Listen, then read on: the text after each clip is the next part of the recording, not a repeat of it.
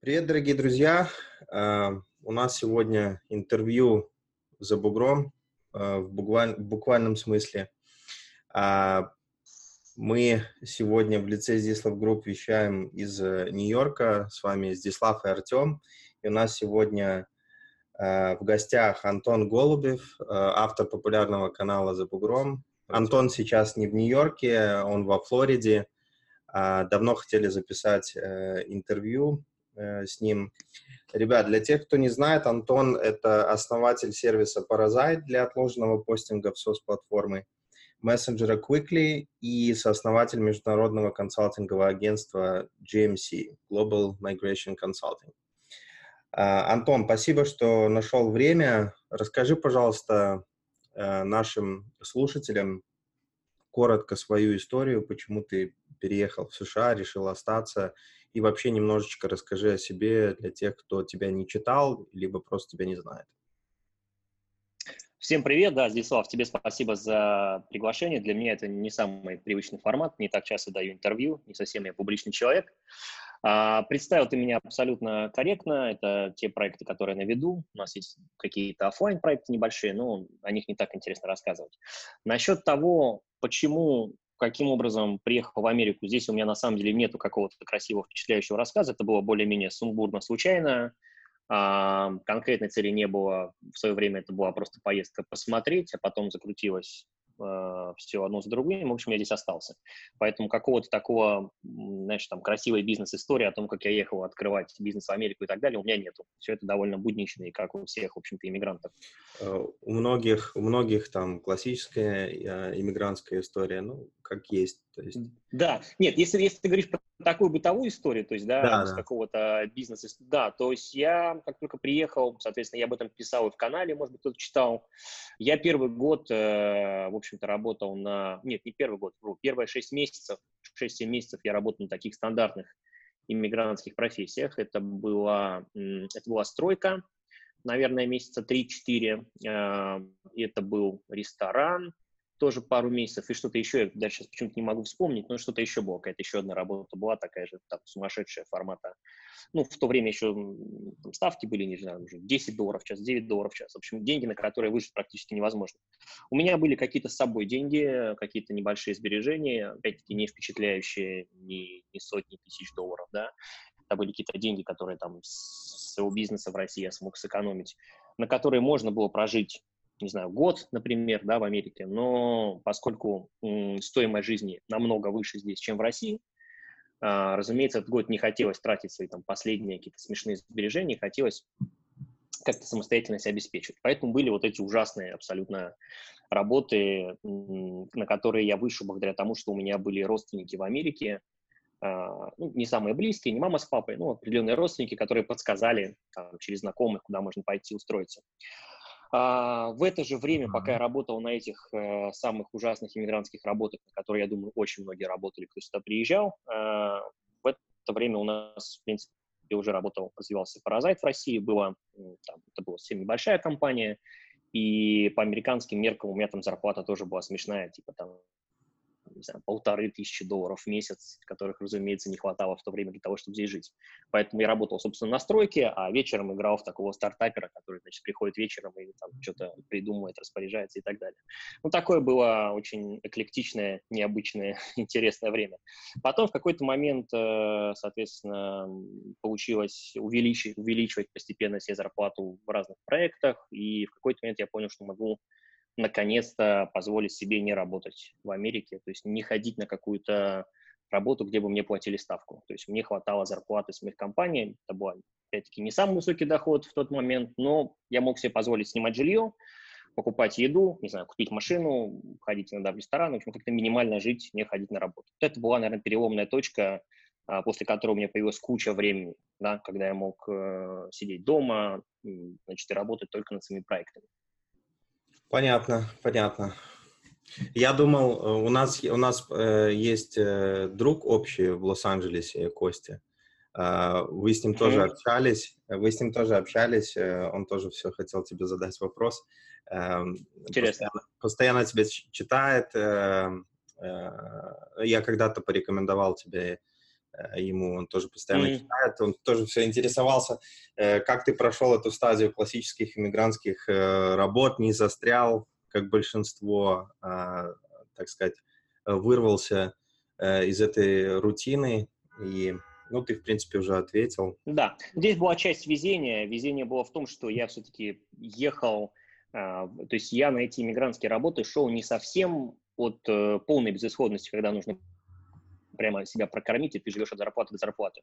У меня все-таки уже был какой-то бизнес в России, и там в минимальном формате я мог бы выжить без этих работ. Это на самом деле психологически намного проще, у меня было более выгодное положение, чем у многих людей, которые прям вот вынуждены работать. Тогда, я думаю, вырваться из этого колеса очень сложно. Да, да, так, конечно, такой э, некоторый backup посвободнее, можно похлеще общаться с работодателями, чуть что, слово поперек, да. до свидания. Да, да. Но я так не делал. Я первую работу, которую мне предложили, я на нее согласился. Я вообще ничего не выбирал, мне было все равно просто нужно было выйти, что мне там платили, не знаю, 100 долларов в день, или там, даже не помню сколько, но около, там, наверное, 190 долларов в день, 110.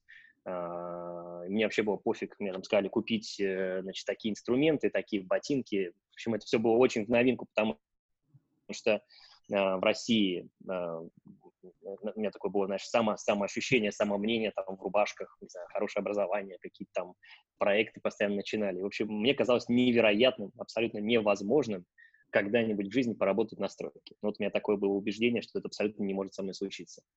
Но я думаю, что, собственно, это может случиться с кем угодно, когда угодно, на любом этапе жизни, поэтому это абсолютно не страшно. Да, да, все так. А, у меня следующий вопрос. Это Артем на связи. Мы с тобой, Антон, э, так сказать, соприкоснулись в Телеграме, вот, близко, да, наши блоги развивались э, практически одновременно. Можешь ли ты рассказать, как ты вот э, пришел к этой идее вести, вести свой блог? Вот, и он стал довольно популярным, успешным, и ты, по-моему, да, выпустил или планируешь выпустить книгу, да, по этому блогу? Расскажи немножко а, про эту свою часть. Да, Канал в Телеграме, если я не ошибаюсь, я начал в 2016 году. Я могу немножко путать, но мне кажется, это было ровно 4 года назад. И, честно говоря, кто там следит за каналом за Бугром, наверное, знает, что в Телеграме немножко сбавил обороты. Я особенно сейчас не занимаюсь его развитием, мне стал интереснее Инстаграм, там, по определенным причинам.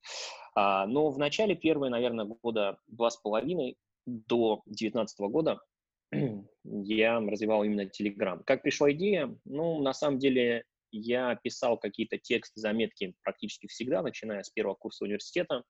А, может быть, сейчас многие узнают себя. Я в университете работал, когда не было другого дохода на первом курсе. Я работал, тогда в интернете только появлялись а, разные биржи копирайтеров, рерайтеров. Я сейчас даже не вспомню, как они назывались это давно было, но значит, там можно было зарегистрировать свой профиль э, значит, и какие-то копеечки получать за то, что ты пишешь тексты.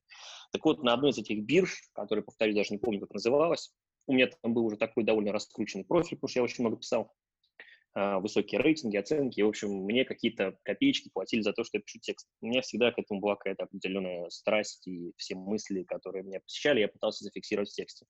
Я думаю, как-то из этого... И плюс для всех проектов, которые мы делали с ребятами в России, всегда всеми текстами занимался я. Ну, в самом там примитивном примере, если нужно написать, не знаю, все тексты на лендинг какой, да, на сайт, это всегда был я, никто другой этим не занимался.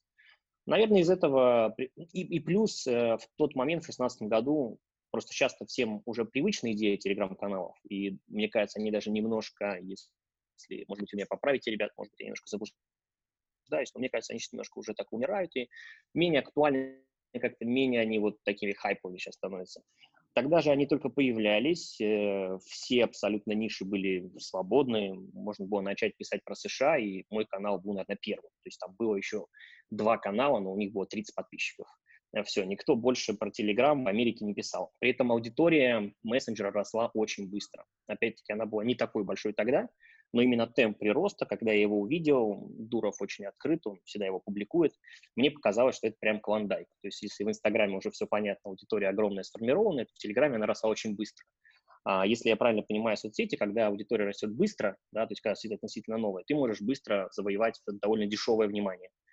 Такая была ставка. В общем, начал писать про Америку, начал покупать какую-то рекламу других блогеров. Я, кстати, практически уверен, что у Дислава я покупал. Я точно помню, что мы с ним как-то на этот счет сотрудничали за деньги или, или ВП, что-то такое было. И, в общем, читатели приходили очень легко. Опять-таки, не знаю почему, я не совсем СММщик, но очень дешевый выходил переход, очень дешевый выходил подписчик, э, и, в общем, очень быстро и легко рос канал. Он тогда вырос, наверное, тысяч до 55. Сейчас в нем меньше, потому что многие очень отписались, когда я пропал на год. А, просто удалили канал, там тысяч, наверное, 10-15 писалось. Но и с тех пор я его сохраняю на, на этом уровне, туда сейчас деньги не вкладываю. Да, ты правильно заметил э, относительно внимания, то есть когда оно недооцененное, тогда была хорошая волна, это действительно был 2016 год.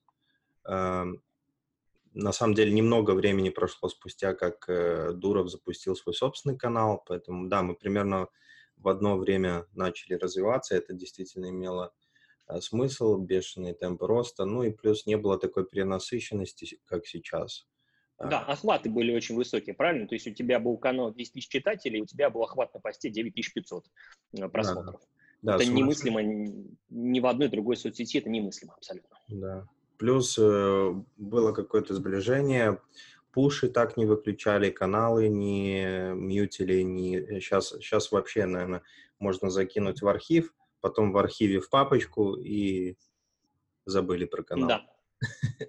Да, да. Я, в общем, поэтому и перестал какие-то деньги вкладывать. То есть я понимаю, что в Телеграме у меня осталось какое-то ядро, я его оцениваю, там, 10 тысяч из 40 тысяч читателей, 10 тысяч, которым реально очень интересно, и они только в Телеграме есть, и им не хочется меня фолловить в Инстаграме, еще где-то в Фейсбуке, и, разумеется, я весь контент, который создаю на тему именно США, я публикую в своем Телеграме. Но, честно говоря, сейчас по а, остаточному принципу, то есть э, не для развития, а для поддержания тех, кто уже подписался там.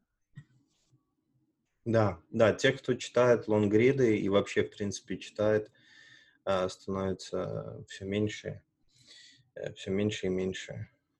Планируешь ли ты, Антон, переходить в ТикТок? Нет, нет, пока нет. Я вообще из тех, кто довольно поздно реагирует на все тренды.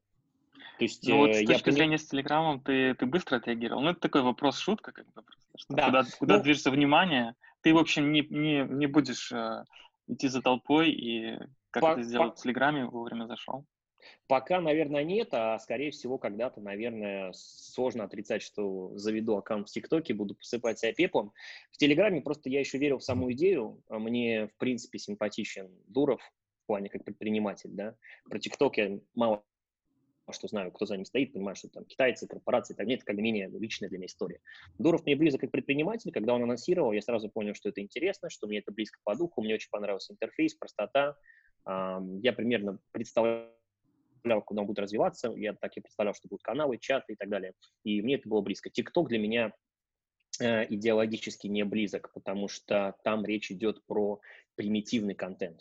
TikTok дает инструменты для того, чтобы создавать дебильный контент. Ну, в принципе, если так говорить честно, здесь никого не оскорбляю этим, э, смонтировать там ролик из трех э, секунд с какими-то смешными масочками, с переходами музыки, по мне, так это контент, который тебя очень сильно отупляет. То есть ты туда заходишь, залипаешь надолго, э, создаешь такой же примитивный контент, не создаешь никаких новых смыслов, практически не можешь делиться ну, какими-то более-менее разумными мыслями. В общем, мне это просто не близко. Но я уверен, что это будет очень э, популярно, и там все будут. В общем, этакий даунгрейд от Инстаграма, ребят. В общем, вы поняли, да, сигнал Антона, что, значит, э, приоткрыть замочную скважину в США и посмотреть, э, что происходит, можно через Инстаграм Антона. Он пилит очень много сториз, пост тоже классные, поэтому истинное наслаждение, наслаждение следить за инстой Антона. Но мы будем ждать его в ТикТок тоже. Окей, okay, а вы уже есть э, э, парни в ТикТоке? Я боюсь спросить.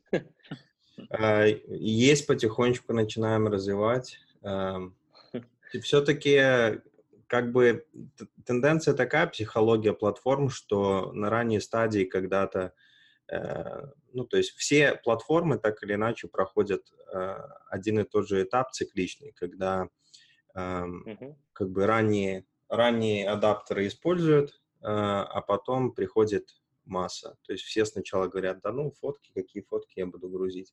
Или там, чтобы в Фейсбуке э, завести и указать в интернете вообще мое настоящее имя, когда-то говорили, да ну, бросьте. То есть, как бы тенденция такая, что рано или поздно платформа становится более, как это в Америке классно называется, mature, то есть зрелая, и, э, соответственно, уровень подтягивается за темпами роста платформы. А уже когда ты туда заходишь, то есть если ты абсолютно нейтрально относишься к платформе как к миру в целом, то ты сможешь взять от ТикТока лучшее. То есть то, что ты видишь там хорошее, ты и возьмешь. Поэтому как бы uh, why not? Почему бы нет, как америкосы говорят? Ну да, да, согласен. Я повторюсь, я в принципе довольно консервативный человек во многом. И биткоин я не покупал по 3 цента за штуку, покупал намного дороже и так далее. То есть я обычно, я, я, я часто пропускаю тренды, я это знаю, я с спокойно живу, я понимаю, что я могу чем-то, значит, у меня какие-то другие сильные стороны. Ранние, ранние тренды я очень часто пропускаю в своей жизни.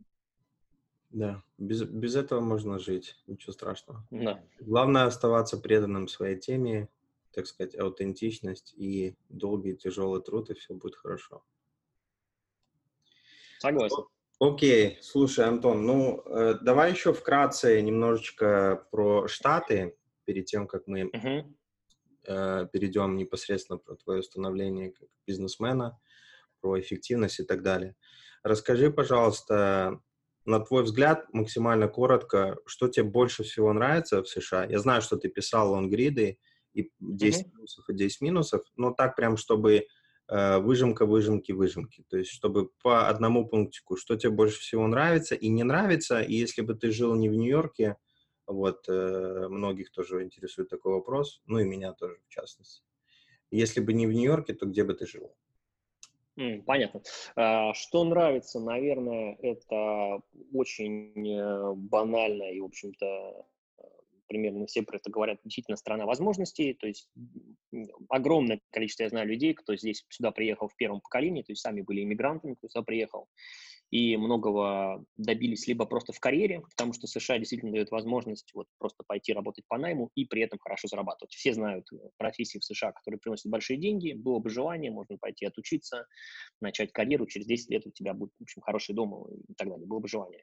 И то же самое в бизнесе, даже если человек не занимается там social media, стартапами, какими-то там финансами и так далее, даже если он более такой, э, ну, каких-то старых представлений, очень многие люди в первом поколении построили хороший бизнес там на магазинах, на ресторанах, на траках, еще на что-то. То есть, ну, просто реальная денежная экономика, большой спрос, нормально работающие законы, более-менее разумное налогообложение, мне кажется, позволяет очень многим здесь реализоваться. Я думаю, что просто в СНГ этого практически нет. Там есть вот Москва, Питер, где вроде как более-менее молодые люди что-то делают, развиваются, но вот остальная страна прямо совсем депрессивная. Из всего, что я знаю, из всего, что я вижу.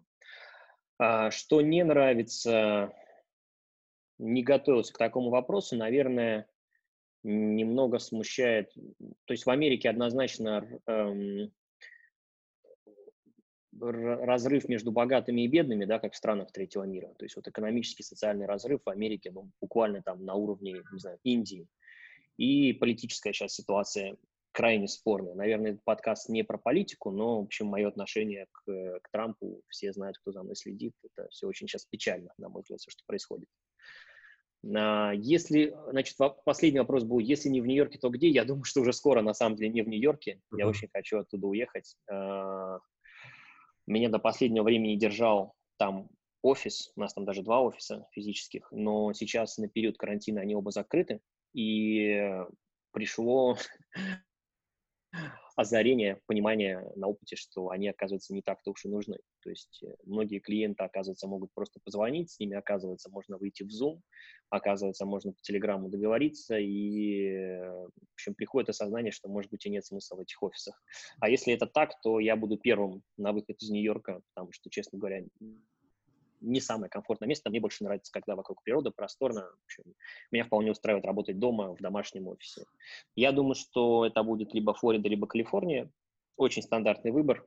Опять-таки ничего необычного. Мне нравится тепло. Во Флориде подешевле, в Калифорнии подороже. Соответственно, на что, на что после кризиса у меня будет хватать э, возможностей, то и выберу. Да, классическая американская комбо. А, ну, видишь, мы как чувствовали вопрос этот э, узнать у тебя. Э, не, нет, ли, нет, ли, нет ли такого ощущения, что переоценен Нью-Йорк, знаешь, как э, конфетка с красивой mm-hmm. оберткой и с не очень начинкой? Есть, есть именно такое ощущение. Есть именно такое ощущение. То есть в Нью-Йорке аренда, рынок аренды услуг абсолютно сумасшедший в Нью-Йорке. Наверное, более переоцененное место это только Кремниевая долина. О да, о да. Все, наверное, все, наверное, уже посмотрели Дудя, в курсе, о чем идет речь. Э.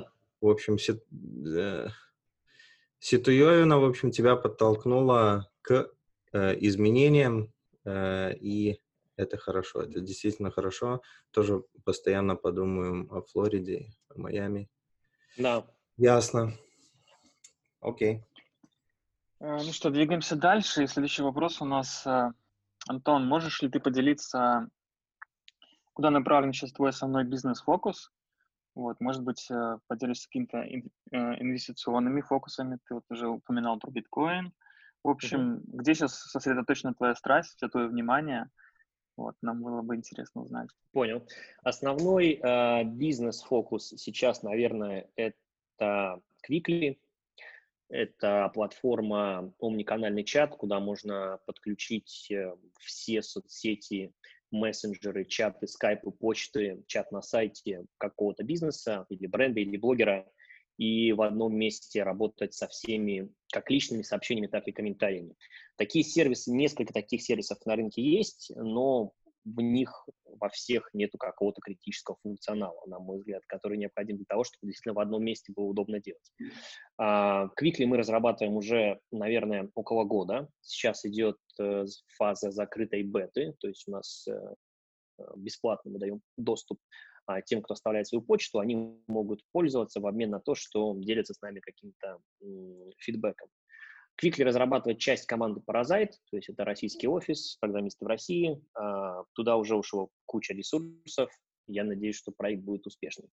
Ну, там основной, на самом деле, фокус. Мы запустили недавно, я всегда был, на самом деле, против любого инфобизнеса, прямо я таким был, много раз высказывался на эту тему, что мне казалось шарлатанством, пока я, собственно, сам не купил пару каких-то интересных курсов, формата за 200 долларов на какие-то темы, и я прямо увидел, что ребята дают хороший полезный контент. Я сейчас не буду называть, не буду бесплатно рекламу делать, но, в общем, был такой опыт. И в этот момент я понял, что, в принципе, инфобиз не всегда совсем уж такой развод, а бывает довольно полезно и интересно. Тогда мы на базе Паразайта сделали первый курс по профессии SMM, очень вводный, называется «Новый русский СММщик». Недавно он запустился, тоже был очень успешный запуск, я, честно говоря, не ожидал такого результата, то есть там довольно высокий средний чек, при этом на первый пуск вообще без маркетинга, без платного трафика, без покупки рекламы, без ничего. А, там около 100, по-моему, платных участников. Это хороший результат, плюс то, что мы даже не подключали платный трафик, я просто разместил у себя в Инстаграме, и мы разместили это в соцсетях Паразайта. И вот таким образом на первый курс набрали. Я понял, что это очень, очень интересная направление, да, то есть в нем мы тоже хотим развиваться, хотим на базе паразайта делать такую школу digital профессий, в которой будут подключены а, курсы от разных экспертов, да, это может быть отдельный курс по таргету с человеком, который а, в этом разбирается, отдельный курс по фотографии, это больше такая какая-то продюсерская история, то есть мы будем давать э, ресурсы, деньги, площадки, пиар и так далее.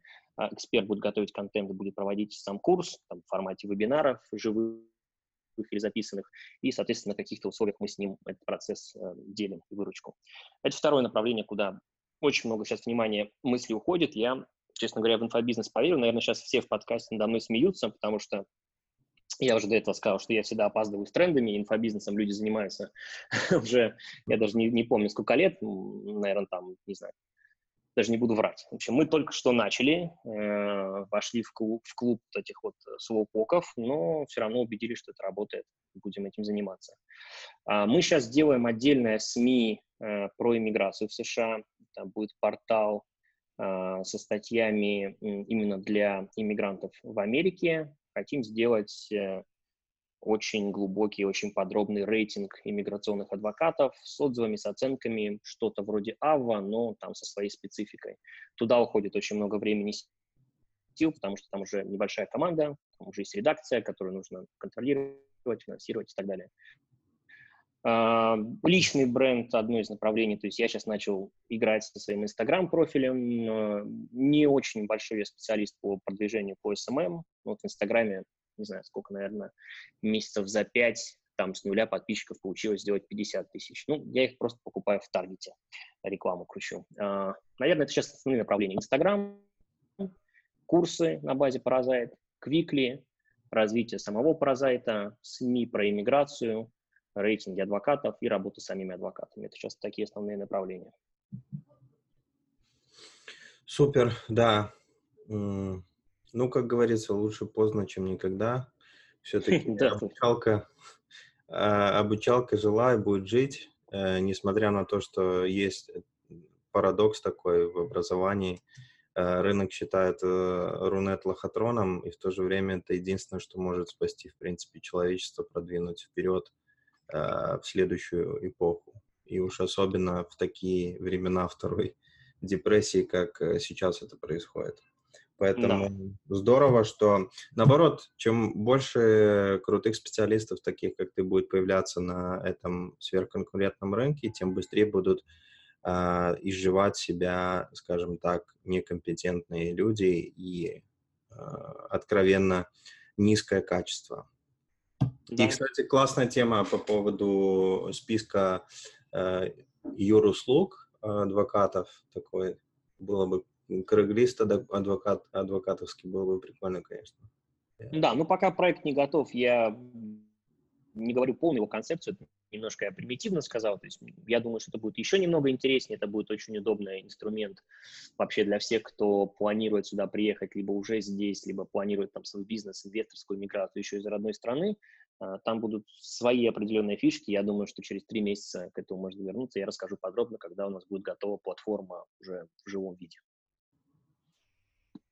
Да, было, бы, было бы здорово. Да, у меня там был еще один вопрос, он такой составной. Занимаешься ли ты инвестициями? Вот. Если mm-hmm. да, то тоже фокусы. может быть. Да, а, мы любим, мы любим инвестиционные фокусы. Я понял. А, смотри, я так вообще ко всему стараюсь относиться без пафоса. Я это даже не называю инвестициями, потому что инвестициями я реально, ну, в моем представлении это что-то в миллионах долларов, остальное это такое больше либо попытка сохранить деньги, либо получить какую-то там среднюю доход. Ну, в общем, это я не называю таким громким словом, поэтому я бы не сказал, что я инвестирую. У меня есть свободные деньги, я на них э, покупаю то, что мне кажется будет расти в цене. Биткоин, в частности, на нем, как мне, как я это сам оцениваю, мне повезло на нем заработать очень неплохо, в принципе. Я его купил, я его стал покупать скажем так, когда он стоил, там, не знаю, 5-6 тысяч долларов за штуку, я туда вложил довольно много для себя на тот момент денег, и я его по счастливой случайности начал продавать там по 16-17 тысяч долларов за штуку, и, в общем, перед самым пиком я продал его до нуля, то есть у меня его не осталось. Были там какие-то еще эфириум, в общем, вся эта ерунда была, и мне просто повезло прокатиться, то есть у меня не было какой-то фундаментальной там анализа а, всей этой истории, мне просто казалось, что действительно ситуация достигает пика, потому что у меня был такой момент, когда я ехал в офис, э, и э, я ехал в Uber, не помню, что у меня там с машиной были какие-то проблемы, я вызвал Uber, и в Америке, может, там в России слушатели не знают, в Америке есть Uber Pool, да, это когда значит, два человека или три человека подсаживаются в Uber, в твой едут по одному пути, я это называю Uber маршрутка. маршрутка так вот, я вызвал такую... Маршрутка для да. Э, да, верно. Ну, там... intimate, как э, с романтикой. Да. Вот я, значит, вызвал такую Uber-маршрутку, и ко мне подсела там какая-то э, дама лет 50, стала говорить по телефону по-английски я понял, что эта дама лет 50 там, с каким-то своим внуком обсуждает то, что она собирается купить биткоин. И вот этот разговор, я прям точно помню этот вечер, он стал для меня переломным. То есть у меня тогда были куплены там, на существенную часть для меня денег эти биткоины, и я вижу, что какая-то дама, которая не имеет вообще никакого отношения к инвестированию, к каким-то digital-активам, к экономике, к финансам, она уже звонит своему внуку и говорит о том, что она сейчас будет покупать биткоин. Э, наверное, тогда он стоил там 1015 долларов за одну штуку, и этот вечер для меня стал прямо с сто процентов переломным, что это значит, э, пузырь, он прям совсем скоро лопнет.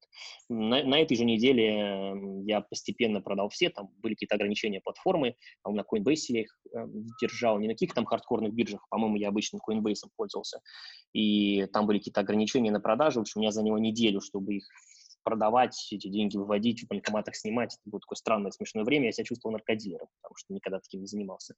А, потом он рос дальше. Он рос, там, по-моему, 20 тысяч, может быть, даже выше. Я точно не помню. Это было вот как раз так, сколько, несколько лет назад, наверное. А, я смотрел, понимал, что я беднее, что я вообще свой шанс э, потерял. Если бы они все еще были там, я бы, значит, вообще уже черт знает что. Но потом он упал до законной там тысячи долларов, я понял, буквально через пару дней, я понял, что, в общем, это было либо самое правильное решение, либо самое большое везение. Я больше склоняюсь к везению, потому что не считаю, что это можно было прям точно понять. Это скорее такое было чувство. А, кроме этого, сейчас инвестирую или нет, э, я стараюсь сейчас консервативно относиться к деньгам, потому что я думаю, что впереди, в общем, кризис, э, я держу какие-то средства на счетах. Я стараюсь, чтобы на счетах компании на расчетность были средства, то есть чтобы они работали не только на оборотке, да, то есть получили тут же потратили, а чтобы мы консервативно относились. Мы везде уменьшили маркетинговые бюджеты, мы попрощались в каждом проекте с каким-то количеством сотрудников. В общем, я сейчас очень консервативен, стараюсь держать как, как минимум остатки на счетах. А, плюс э, то, что сверху этого я вкладываю в новые проекты. И запуск всех э, новых проектов, которые мы тестируем, в принципе, я свои средства лично туда вкладываю. Ну, наверное, если это можно назвать инвестированием, то вот так. Скорее, это просто какая-то более-менее разумная работа с текущими финансами. Если когда-то стану очень богатым, тогда уже, наверное, можно вернуться к этой теме, я расскажу именно про инвестирование, то, что, то, что я под этим словом понимаю. Понятно. В общем, как главный дед в США по бафидологии вышел грамотно с доски Surf of Cash. А, в общем, бабушка, ну как бабушка, женщина, хорошую службу тебе в романтическом Убере послужила. Да, абсолютно точно. Абсолютно точно. Окей, хорошо, супер. Тогда идем дальше. Я как истинный фанат бизнес-литературы угу. задам тебе такой вопрос. А, назови, пожалуйста, книгу или ряд книг, которые очень сильно тебя, на тебя повлияли. Прям там изменили жизнь mm-hmm. или очень сильно впечатлили, или реально повлияли на вектор твоего развития. Угу. Ну, смотри, давай, наверное, сразу откинем э, всю художку, потому что у нас, насколько я понимаю, разговор все-таки такой больше про предпринимательство, и у тебя аудитория, которая слушает, именно интересуется инвестициями, бизнесом и так далее. Поэтому, наверное, ты имеешь в виду, изменили меня там не в, не в морально-этическом плане, а скорее в, в плане предпринимательства, экономики и так далее. А, таких книг, наверное, много. Я учился вообще, в принципе, на экономическом факультете, интересовался финансами и сам а, в, в неурочные часы скупал огромное количество литературы, не столько про бизнес, сколько именно такая более теоретическая про э, финансы, рынки, инвестиции, макроэкономику, микроэкономику, корпоративные финансы, оценку рисков, вот это вот все. А, все, что было за пределами программы, я скупал у меня дома перед отъездом в Америку, я точно помню, у меня дома ну, такая полка комнаты была завалена этими книгами. Я это хорошо помню, потому что когда я уехал в Америку, у меня друзья их там продавали на Авито, и мне высылали деньги. Там книг было так много, что это была отдельная статья доходов. Они фоткали, выставляли. Это все вот книги были про финансы и экономику. А, если говорить про одну, которая больше всего, наверное, из того периода повлияла, она меньше всего связана с бизнесом. Это я даже не помню точно ее авторов, такая огромная библия по корпоративным финансам, она называется «Принципы корпоративных финансов», по-моему, авторы Брейли и Майерс. Это очень фундаментальный труд по тому, как э, вообще оцениваются компании, про ценные бумаги, про там, оборотные средства. Ну, там это огромнейший труд. Повлиял он, на самом деле, просто потому, что это была первая огромная, невероятно сложная книга, которую я еще пил на английском языке.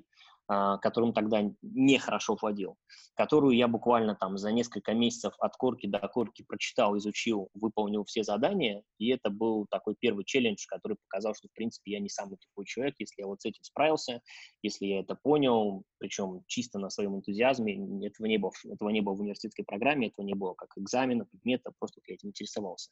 Тогда у меня появилась какая-то вера в то, что я ну, к чему-то способен, хотя бы там к изучению, к обработке э, какой-то информации. Это там труд буквально, я не знаю, наверное, на полторы тысячи листов такого формата А4, мелким шрифтом на английском с жуткими форумами. Это была такая переумная книга, из которой я сейчас, э, разумеется, ничего не помню, ни одну формулу я сейчас э, не напишу, ни одну задачку не решу, но какой-то boost э, уверенности, я думаю, что для предпринимателя будущего на тот момент это крайне важно. Э, да, ре, редкая книжка. Редко встречается литература, которая может побить по количеству страниц. Атлант расправил плечи. Очень популярная книга. Я не читал ее, конечно. Я просто художку, в принципе, отбросил, чтобы mm-hmm. сконцентрироваться на какой-то бизнес-литературе. Вот я думаю, что если нас, например, с тобой слушают молодые ребята, им э, будет прикольно загуглить принципы корпоративных финансов, скачать э, себе электронную версию и попробовать просто свой мозг потренировать той жестью, которая, в общем, там предлагается. Супер. Да, ну мы выложим обязательно э, в описании ссылку и авторов.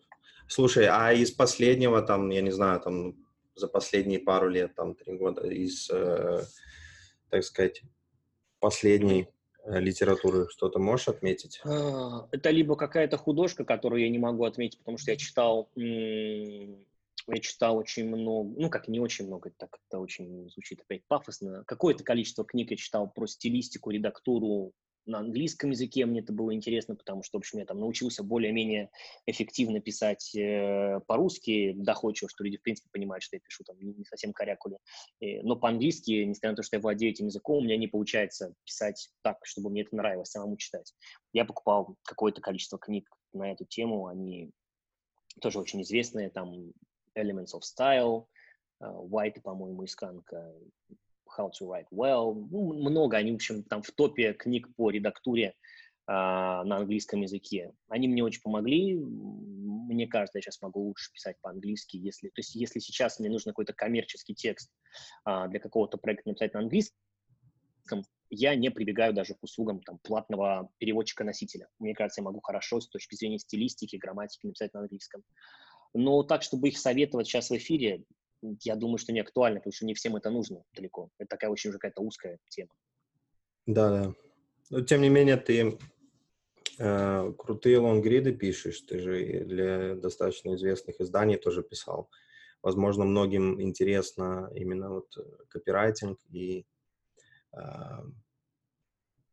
есть... редактура, стилистика. Да. На да. русском языке мало что Вау. на эту тему я читал. Mm-hmm. читал всю базу, ту, что и так всем посоветуют, там, я не знаю, э, э, господи, Зиснера, Илья, как, господи, Ильяхов, да, вот это, который да, да. При, придумал, при, да, пиши, там, пиши, сокращают. Вот это все самое основное, я просто их уже немножко плохо помню название, потому что я не готовился, список не освежал, а, я их в электронной версии все читал. Ну да, их, их всех читал, наверное, именно с написанием текста это больше, а, практика, Б, это, наверное, если ты рос, там, не знаю, в более-менее интеллигентной семье, где грамотно с тобой говорили родители, это очень важно, ну, к сожалению. То есть все тут немножко не равны, потому что человек, который, там, не знаю, рос во дворе, у него уже не будет, там, все равно, ну, придется очень много работать, чтобы у него был более-менее корректный язык, в том числе письменный. И, наверное, очень много практики. Повторюсь, мне повезло немножко с тем, что меня абсолютно случайно с написанием текста в жизнь свела на первом курсе универа. Я помню, как я там снимал какую-то комнату, или это общежитие было, ну, комнату какую-то снимал. А, и вот там, собственно, в этой комнате, на этой какой-то там бирже копирайтеров, кучу-кучу текстов каждый день писал, просто потому что это приносило деньги. Ну, смешные абсолютно, но за это платили. А, и потом для всех проектов писал сам тексты. И потом вел несколько блогов еще до «За бугром», они не были абсолютно известны, но просто я писал каждый день что-то. А, вот эта практика плюс какая-то самая базовая теория там, из тех книг, которые мы уже, сами обсудили, а, плюс, наверное, все-таки эм, влияние родителей культуры, которые были очень такие у меня грамотные, образованные люди. позволяет более-менее разумно писать. Что мне кажется, что у текста одна задача, чтобы люди понимали, что ты пишешь, чтобы стилистика у них не вызывала отторжения, и чтобы этот текст убеждал их э, в той мысли, которую ты хочешь донести. Если при этом текст не очень грамотный, это не страшно, на мой взгляд. Если вот эти три задачи решаются. Я это называю эффективным текстом. То есть если там пропущены запятые, или если у тебя какое-то там собственное написание ся-ся, немножко ты их путаешь, но при этом вот эти три пункта выполняются, в принципе, можно вообще не, общем, не задумываться на эту тему, расслабиться и работать с своим текстом. Супер, супер, спасибо за советы. А, двигаемся дальше. У нас следующий вопрос. А, Антон, можешь ли ты назвать свои какие-то запоминающиеся провалы, ошибки, которые а, ты проанализировал, сделал выводы и двинулся дальше? Потому что все мы зачастую говорим про успехи, про то, какие мы там хорошие и все остальное, вот, и часто не освещаем эту сторону, да, mm-hmm. когда мы в тупике, когда мы там ломаем, наломаем кучу дров и все остальное. Вот э, есть ли у тебя что-то такое запоминающее, что ты можешь поделиться, и чтобы мы тоже все поняли, что не все люди, которые чего-то добились, они все идеальные и настолько, а... так сказать, безошибочно все, де- все делают. Я думаю, что провалов, э, в принципе, было намного больше, чем то, чего можно, что можно там назвать относительным успехом я вообще всегда очень осторожен в оценках и не уверен, что значит успех, но если говорить про провалы, там я уверен, что их было очень много. То есть было очень много проектов, которые а, мы начинали, или я один начинал, или с кем-то, они просто ни к чему не приходили. Я даже все не перечислю, мы, у нас были проекты, где мы занимались тем, что мы пытались а, продавать а, переходники, специальные, очень редкие переходники для SSD-накопителей в специальных версиях MacBook. То есть там была такая версия MacBook, куда если человек хочет поставить SSD-накопитель вместо жесткого диска, там нужен переходник. И вот такими переходниками из Китая мы пытались торговать. Но это было как миллион лет назад. Ну, сама вы, сам выбор ниши, вообще идея рыночная, ну, я думаю, понятно, насколько ущербно, насколько мелкий рынок и насколько вообще бесполезно пытаться этим торговать. Э, не знаю, там пытались торговать кофе, делали разные СМИ, делали оппозиционные газеты, делали э, издания для фотографов, делали аналог Инстаграма, делали сервис для трейдеров, э, работников бирж, делали новостник э, с привязкой геолокации, продавали электронные сигареты. Да, спасибо, Антон. Окей, а, тогда такой вопрос следующий. А, назови свое самое стоящее вложение, то есть у которого самый большой возврат был. То есть э, это может быть инвестирование денег, опять-таки, но ты в целом рассказал нам интересную историю про биток. Э, инвестирование времени, энергии и так далее. То есть самый большой возврат Э, на твое угу. самое стоящее вложение? Если говорить про деньги, то это, наверное, биткоин, просто потому что это было очень сжато по времени. Соответственно, если пересчитывать это в годовую ставку, я не думаю, что ну, там хоть один из моих проектов в годовом исчислении мне столько приносит, потому что у меня все проекты такие, ну, а, у них нормальная, обычная рентабельность и маржинальность. Они не какие-то стартапы, которые 100 миллионов делают за год. Поэтому э, биткоин, который мне посчастливилось купить там по 5-6 тысяч долларов, через пару месяцев продать по 16 тысяч долларов, и я тогда психану туда много вложил, он с точки зрения именно ретерна в годовом исчислении, наверное, был самой прибыльной инвестицией э, за все время, именно денежной. А времени и энергии и сил я привык считать, что, наверное, это был первый проект, который вырос до какой-то более-менее зрелой стадии. Это Parasite наш сервис. Мы начали туда вкладывать время, силы, наверное, в 2000... Я даже не буду врать, давно, потому что он еще до того, как мы сделали этот отложенный постинг, это был вообще другой сервис, там другой функционал был. В общем, давно мы начали над ним работать, и поскольку это была первая компания, которая выросла до того, что я считаю минимальной зрелостью, а минимальная зрелость – это когда есть офис, когда есть сотрудники, когда ты можешь непосредственно не, не заниматься вот операционной деятельностью, то есть там без тебя стоят продажи, поддержка, а, разработка, это все более-менее автоматизировано. Это была первая такая компания, в которой было, там, не знаю, 20 сотрудников, наверное, уже два года назад. А, я считаю, что это вложение времени было самым важным, потому что я уже до этого говорил про какую-то самоуверенность, пока она не переходит в гордыню и, в общем, в какой-то такой звездность, это очень хорошо и полезно. И, собственно, первый, первая относительно взрослая не взрослая, но в каком-то состоянии развитая компания показала мне самому, что, в принципе, это, вообще говоря, несложно. Это возможно, есть понятные инструменты, понятно, как это работает, и, в общем, можно запускать большое количество проектов и пытаться их доводить до этой стадии или выше. Это явно сейчас не самый прибыльный бизнес э, но, наверное, самый важный с точки зрения э, вот этой какой-то здоровой самоуверенности. Слушай, Антон, у меня еще такой вопрос, может быть, э, хорошо подытожит вот твою э, бизнес-деятельность. Какой бы ты дал совет э, людям, которые, ну, молодым людям, которые заканчивают э, университет, либо заканчивают школу, э, с мыслью о том, что они хотят э, делать что-то свое, вот, э, делать то, что им нравится, двигаться в своем направлении. Вот, какой бы ты им совет дал, если у тебя есть какие-то мысли на этот счет? Было бы, думаю, здорово. Mm-hmm. Ну, попробую. Единственное, сделаю заметку, что я сам достаточно молодой, мне меньше 30, поэтому я близок к, тем людям, которые э, закончили университет, там, не знаю, сколько там, 21-22 года. А у нас не такая большая с ними разница, поэтому не то, чтобы я с высоты там какого-то огромного жизненного опыта этот совет э, даю.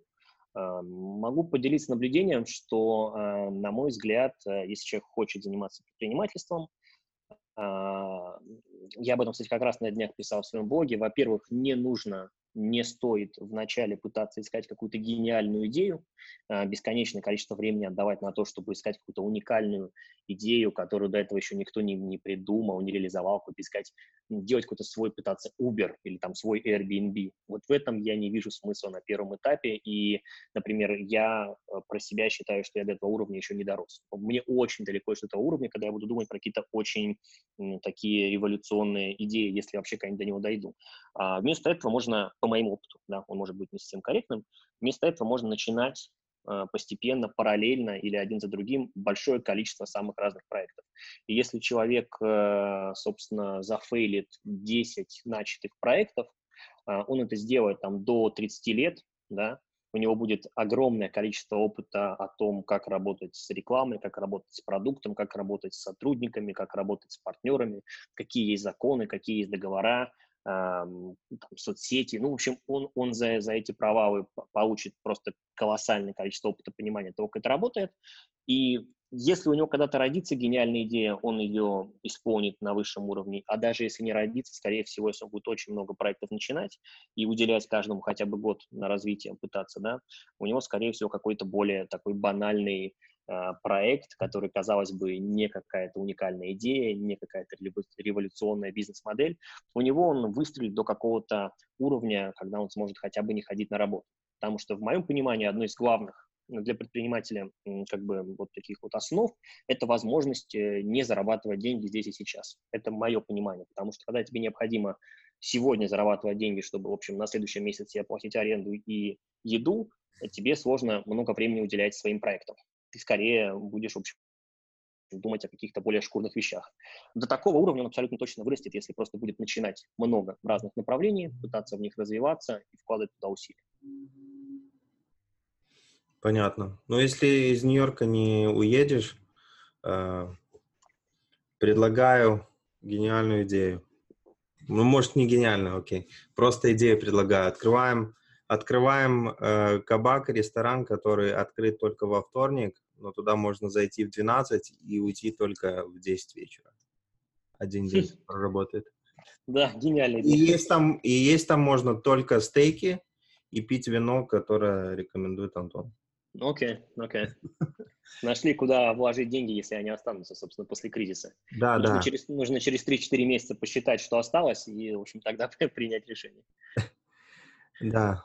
Но я еще хотел от себя добавить э, небольшую вставочку такую, что э, действительно Антон правильно сказал, то есть э, гонка за идеями, она как бы бессмысленна, потому что огромное количество людей каждый день там генерирует много идей, каждый, каждый кто-то в душе, кто-то там, я не знаю, пока медитирует или еще что-то делает куча-куча идей. Но в целом есть возможность, э, мне кажется, очень перспективное направление ангельского инвестирования, особенно после того, как оно стало доступным а, обычным людям, не аккредитованным инвесторам.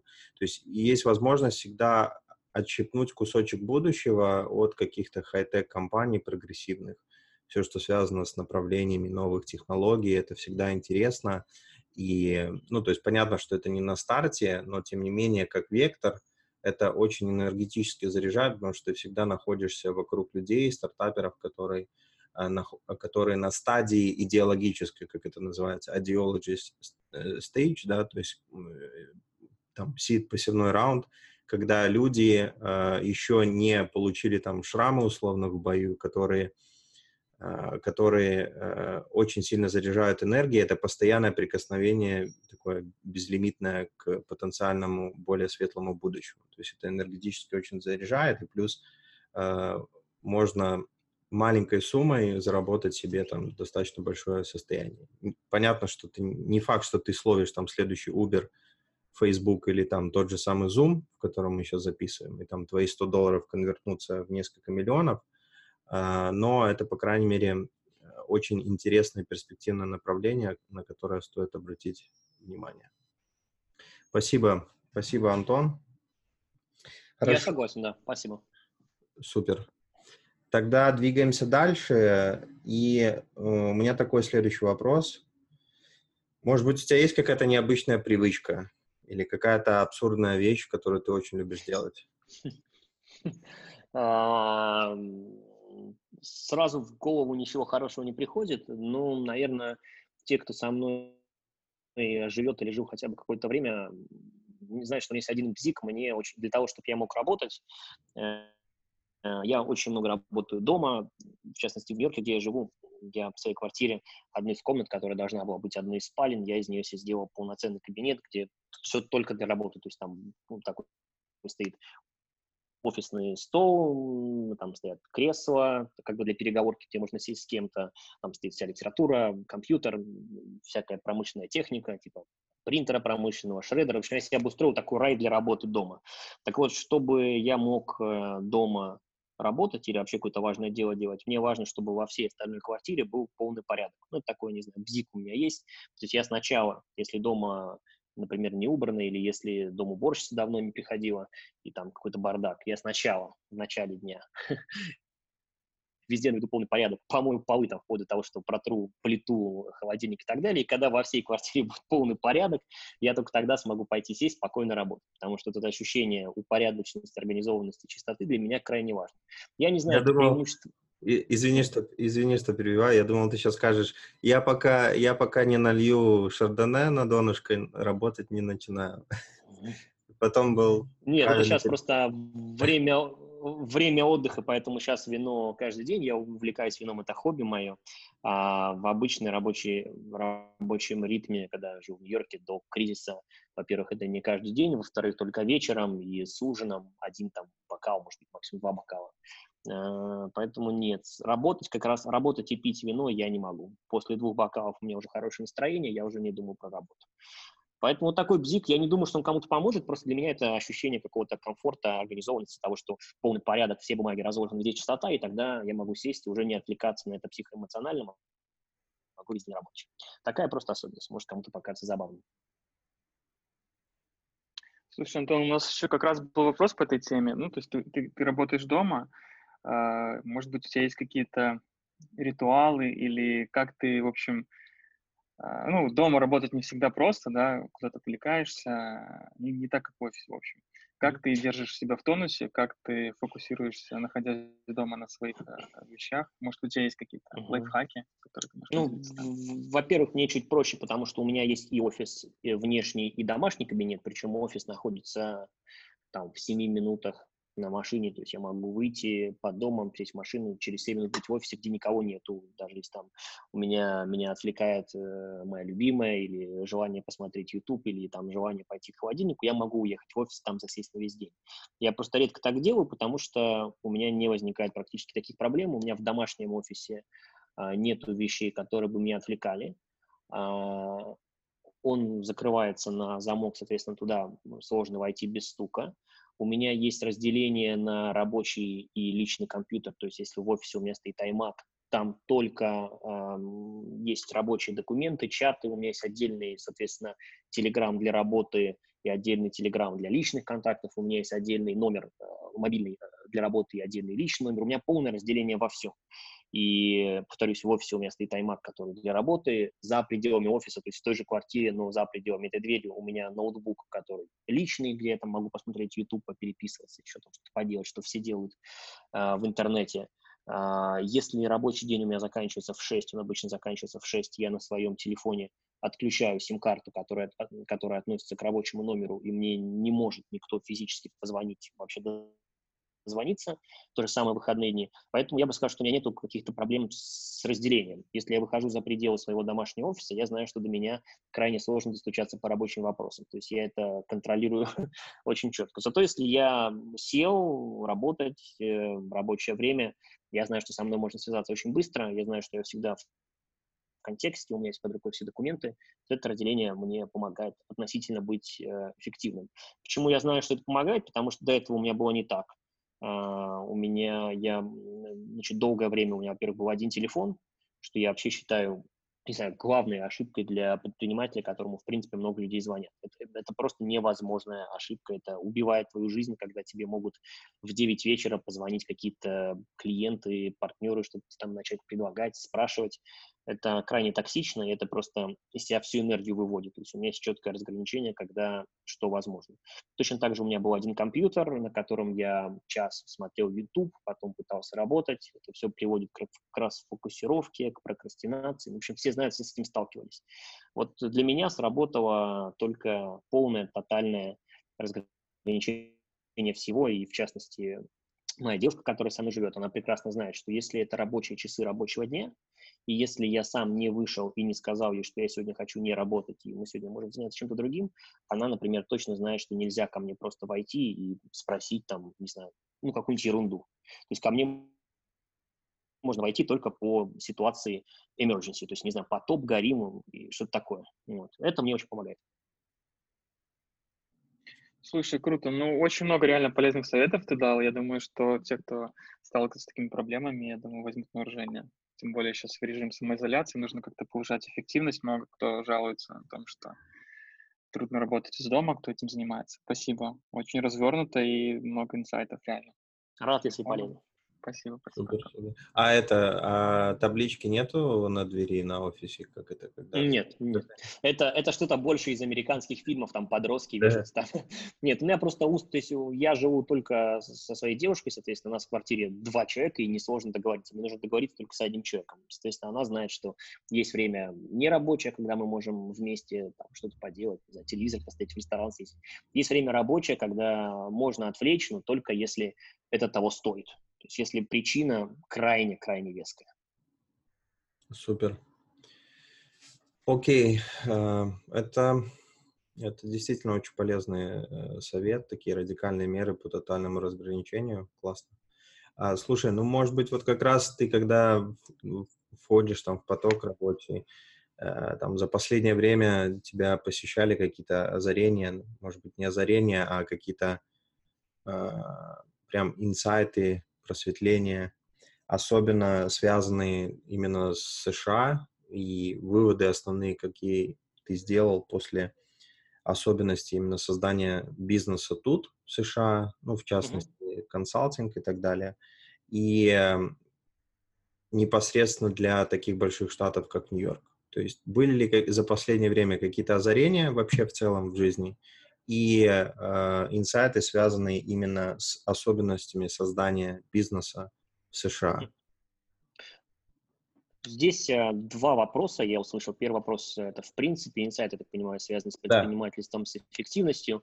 Э, ну, я, так, видишь, я такой не совсем э, прямо вот в тусовке предпринимателей, мне не очень близки слова инсайты, инвестиции, лайфхаки. Я такой более в этом плане себя чувствую приземленным человеком. Наверное, инсайты мне именно не приходили, я себя не отношу к тем людям, к которым они приходят. Есть просто выводы из э, деятельности, которые как мне показалось, для меня эффективность немного э, увеличили. Я ими часто делюсь и на своем канале. Вот про это, по-моему, не рассказывал. Это то, чему я учу некоторых своих сотрудников, для которых это важно в работе. а, такое наблюдение, что э, э, часто в работе или в бизнесе есть какая-то огромная задача, да, например, запуск нового проекта, ты понимаешь, что там в него входит, ну, скажем, не знаю, там 300 часов твоей работы в ближайшие полгода. И самая большая проблема, и мне кажется, самый неправильный подход, это пытаться умом охватить весь этот кусок работы, пытаться к нему подготовиться и вот думать обо всем этом объеме работы, потому что такой объем очень пугает, и в итоге человек бесконечно откладывает, если начинает делать, то начинает это делать крайне неуверенно, и находится в постоянном давлении и в таком депрессивном состоянии от того, какой объем работы предстоит. я к этому научился относиться чуть иначе. Э, я считаю, что человек должен выработать какое-то количество часов, да, сколько он в день работает, какое-то количество отдыха в рамках этих часов, а дальше любую крупную задачу просто бить на какие-то этапы и в рамках дня не думать о том, как бы сколько ты сделаешь, а думать о том, сколько ты примерно должен отработать. То есть должен отработать 5 часов, соответственно, эти 5 часов ты абсолютно спокойно, без какой-либо спешки посвящаешь выполнению задачи. Вот сколько ты сделаешь за эти 5 часов, столько и молодец. То есть ты не думаешь о всей задаче. В следующий день ты начинаешь, и точно так же абсолютно, может быть, так немножко зашорено, рутинно выделяешь следующие 5 часов и делаешь следующие задачи. Это позволяет намного проще с эмоциональной точки зрения выполнять большой объем работы и делать какие-то задачи, например, если тебе нужно собрать, не знаю, там, базу из двух тысяч там, каких-нибудь там, не знаю, специалистов. Да? Огромная рутинная работа, если к ней подходить вот так вот э, всецело, думать об этом, это можно зайти с ума, это ад, никогда не захочешь не заниматься. Если ты себе просто сказал, что будешь это три часа в день делать, и, в общем, радуешься тому, что ты это делал три часа, то, в общем, сам не заметишь, как этот объем работы будет сделан. Я сейчас очень это коротко рассказал, там я немножко это все обычно с примерами, и тем сотрудникам или партнерам, которым это нужно, эта система, я знаю, что нескольким очень помогла. Поэтому, собственно, и в эфире ей э, поделюсь. Это что касается наблюдений по эффективности, такое последнее, что я последний год многим предлагаю, потому что мне это очень помогло. А, что касается бизнеса в Америке и в Нью-Йорке, наверное, отдельно про Нью-Йорк не скажу, потому что не разделяю, не разделяю четко Америку и Нью-Йорк с точки зрения бизнеса. А вот про разницу в СНГ и в Америке могу сказать э, несколько наблюдений. Первое. Э, поскольку мы делаем маркетинг и здесь, и там для разных наших проектов, мы покупаем лиды, ну, условно говоря, да, то есть там делаем платный трафик, social, search, PR, а, и в СНГ, и в Америке, однозначно, во-первых, платный трафик намного дешевле в СНГ, да, ну, это понятно, абсолютно простое заключение, просто, мне кажется, не все его осознают, когда думают, что вот у нас какой-то продукт, услуга, сервис, мы сейчас начнем э, продавать его в Америке, для этого сделать там платный трафик в Гугле, в Фейсбуке, еще где-то. Люди просто не представляют, насколько, точнее, во сколько раз э, дороже вообще клик, э, показ, клик и лид на практически любую тему в Америке по сравнению с Россией. Мы на этом очень сильно обожглись, когда мы первый раз э, пытались с паразайтом выйти на американский рынок и получить американских пользователей. Э, это было несколько лет назад. Я точно помню, что мы, вот, знаете, есть такое слово «слить бюджет», вот там мы прямо именно слили, практически бесцельно потратили, наверное, э, где-то там, не знаю, 15 или 20 тысяч долларов на рекламу в Америке, на покупку каких-то статей, э, на платный трафик в Гугле, в Фейсбуке, и оказалось, что рынок совершенно другой, и что там просто наши цены должны быть на сервис в 6 раз выше, да, то есть мы должны в 6 раз выше сделать цены для американских пользователей, чем в России, чтобы это все билось. Мы, мы были к этому не готовы, то есть мы только через полтора года смогли это сделать более разумно, корректно. Это первое наблюдение, просто здесь все дороже, в том числе маркетинг. Поэтому кто хочет выходить в Америку, должен э, свой маркетинговый бюджет стандартный умножать, ну, не знаю, в 5-7 раз, да, чтобы понимать, что он как-то соответствует тому, что они себе представляют на основе опыта в России, например. А второе наблюдение, оно похоже на первое, оно тоже связано с маркетингом. оно заключается в том, что, э, на самом случае, насколько я это понимаю и вижу по моему опыту, э, все индустрии в Америке, они более развиты, чем в России. И, соответственно, все более профессионально подходят ко всему. Ну, то есть, если в России а, ты хочешь сделать для своего проекта пиар, ты пишешь просто на e-mail, там, Forbes, Russia, Lifehacker, не знаю, там, что там, Хабр, VC, в общем, все эти ресурсы за три секунды э, с их главредами договариваешься о публикации рекламной статьи, которая стоит две с половиной копейки. Там это все делается на коленке, ты присылаешь им на почту эту колонку. В общем, это все очень довольно так кустарно, в том числе блогеры, все это в рамках там переписки ВКонтакте без договора, скинь на карточку деньги. Э, все это стоит опять-таки три копейки и довольно просто, быстро, эффективно работает. То есть ты можешь быстро протестировать любой вид э, платного трафика, э, пиара, покупки, постов у блогеров. В Америке из того, что мы пробовали, все это куда более на взрослом уровне находится, и, соответственно, какой-то небольшой портал, на котором ты захочешь разместить э, какую-то пиарную статью про свой сервис, он тебе совершенно спокойно вышлет взрослый медиакит, который в России есть только у какого-то мощного издания, у него будет минимальный депозит на пиар-сотрудничество 5000 долларов, которые ты должен внести э, там с официальным договором, в рамках которых только они начнут с тобой общаться и, в общем, публиковать какие-то пиар-статьи. То есть это все просто в более взрослом виде. А, те же инфлюенсеры, блогеры американские, они привыкли работать с более крупными брендами, у них это все официально, везде подписано paid partnership, а, везде договоры, контракты, больше длительных контрактов, чем покупки разовых постов, и с ними, соответственно, тоже сложнее работать с точки зрения, ну, таких запросов, типа, давай я у тебя просто пост куплю там за 100 долларов, ты напишешь, что я тебе скажу. Вот это все, мне кажется, многие предприниматели, которые привыкли к такому дикому Западу в России, где это все немножко попроще, они могут не осознавать, когда пытаются выйти на американский рынок. А обязательно нужно, чтобы, собственно, не слить бюджет, как мы это сделали. Слушай, давай, может быть, немножко подытожим а, и такой небольшой call to action для тех, кто нас дослушал до конца.